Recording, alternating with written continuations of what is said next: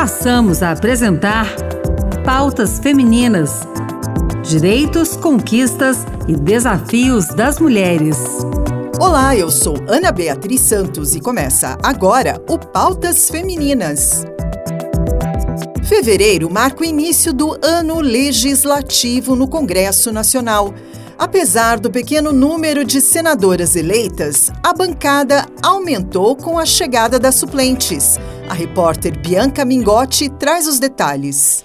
Em 2023, o Senado Federal iniciará a legislatura com a maior bancada feminina da história do legislativo brasileiro, com 15 senadoras. Apesar do pleito de 2022 ter indicado uma redução do número de senadoras em relação à legislatura anterior, que seriam 11, no início deste ano, cinco senadores foram nomeados para o ministério do presidente Luiz Inácio Lula da Silva, sendo que quatro deles têm mulheres como suplentes. Entre elas, Augusta Brito, do PT do Ceará, que é deputada estadual desde 2015, na Assembleia Estadual, foi líder do governo e procuradora especial da mulher. Augusta Brito ocupará o lugar de Camilo Santana, do PT do Ceará, nomeado ministro da Educação.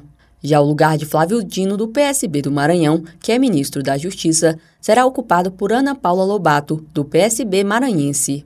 Ela é a atual vice-prefeita do município de Pinheiro de seu estado e será a senadora mais jovem desta legislatura.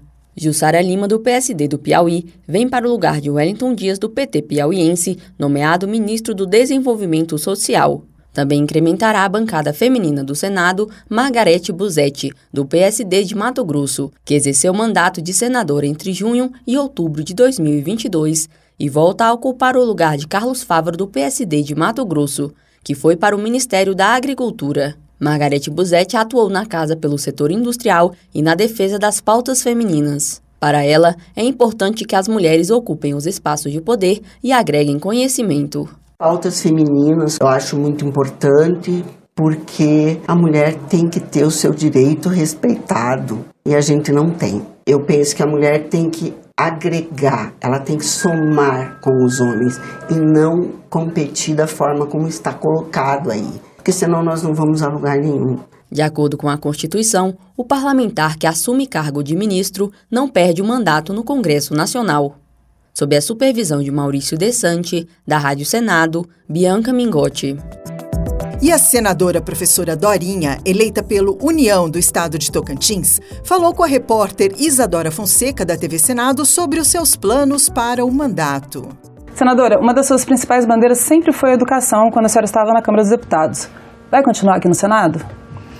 Olha, a educação, eu fui secretária de educação do meu estado, a minha formação é na área da educação, é professora da universidade, desde a educação básica também, então continua sendo educação e, logicamente, o meu mandato como deputada, eu atuei em muitas frentes de trabalho, a questão da mulher, da combate à violência, trabalho, é, processos de inclusão, saúde, economia, seguridade.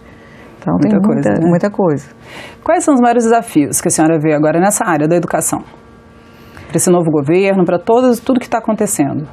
O Brasil é, tem um enorme desafio de, de melhorar a qualidade da educação.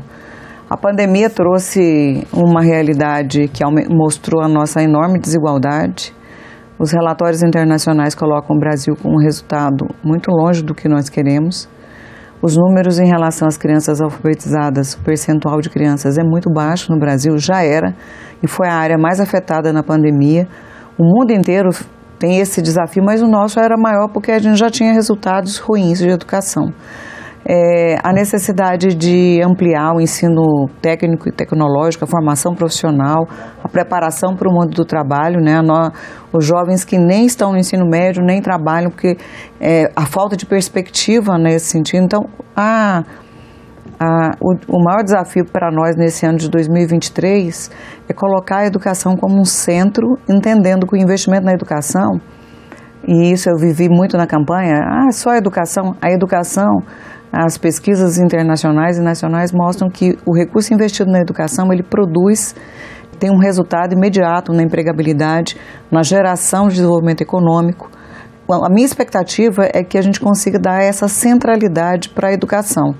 da, da creche até a universidade, investimento em pesquisa. O Brasil tem pesquisadores de ponta, pesquisadores que são referências é, mundiais. Eu acho, eu tenho uma esperança muito grande. A senhora foi autora do projeto do Sistema Nacional de Educação. Poderia me explicar mais ou menos os impactos desse projeto na sociedade? O Sistema Nacional de Educação é o SUS da educação. É onde está assegurado como é que o sistema deve funcionar, o que é responsabilidade dos municípios, cuidado da criança da educação infantil, que, que o município tem que fazer, como é que uma criança que estuda hoje numa escola municipal, amanhã vai para uma escola estadual, que garantia ela tem de que ela vem num processo de formação, que ela vai dar continuidade, você não tem um, uma escola que trabalha com ciclo e outra com seriação. Como é que o dinheiro que nós estamos falando, que é tão importante, que é do contribuinte, como é que esse dinheiro vai ser utilizado, como é que uma escola tem e eu vou falar da minha cidade, Palmas, tem muitas escolas com piscina, com refeitório, com uma grande estrutura, e ao mesmo tempo, no mesmo estado, você tem escola que não tem sala de aula decente. Ele, ele organiza uma, uma área que é tão importante para nós e que tem uma superposição de papéis. Tem o SUS na área da saúde e nós precisamos ter o sistema da educação. A senhora também foi muito atuante em relação ao tema feminino, né? Foi líder da bancada feminina. Como é que a senhora pretende desenvolver esse trabalho aqui no Senado? Eu acho que, olhando de fora, o Senado, os números mostram isso. A Câmara, quando eu entrei no meu primeiro mandato, a Câmara tinha 51 mulheres, num total de 513. O Senado, os números mostram hoje uma situação mais ou menos, acho que nós vamos ficar com 10, 11 senadoras por, por aí. Acho que 7, né? talvez. É, bandeiras importantes e, e, acho que um esclarecimento. A, na bancada feminina nós tivemos uma atuação para usar inclusive o Fundo de Segurança Pública, porque nós podemos ter ação na profissionalização, porque muitas mulheres se sujeitam à condição de a permanecer na situação de violência pela questão financeira, porque elas não conseguem manter as suas famílias, pela proteção dos filhos. É, senadora, em relação à população indígena, a senhora também destinou recursos para ajudar essa população. Como é que vai ser a atuação da senhora aqui no Senado em relação a esses povos? Os povos tradicionais, povos indígenas, eles, é, eu do tempo como secretária investi muito nessa questão da educação bilíngue específica. No meu estado foi um, o concurso público realizado específico para a formação de professores, é, investimento em formação específica para o próprio professor indígena poder fazer seu, a sua graduação, mestrado e doutorado, é, a saúde pública na área indígena, as condições de saneamento, porque muita gente fica de fora, imagina aquela situação da aldeia ideal que tem água é, disponível, com qualidade, mas quando você chega na aldeia tem a fome presente, não tem escola decente, não tem saúde adequada, não tem água. Então, há, o respeito a, ao, aos povos indígenas, ele é uma responsabilidade, com certeza nós vamos enfrentar isso no mandato. Condições de escolarização, respeitando a cultura, respeitando as necessidades dos povos indígenas, geração de condições de sobrevivência com alimentação. Muitas, o suicídio na, nas populações indígenas tem crescido bastante, infelizmente.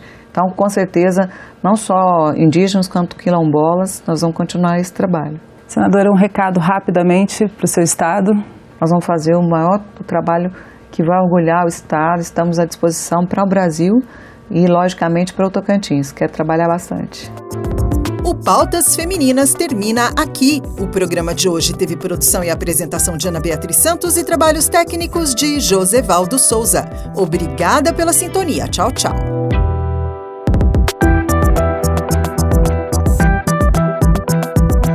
Acabamos de apresentar Pautas Femininas.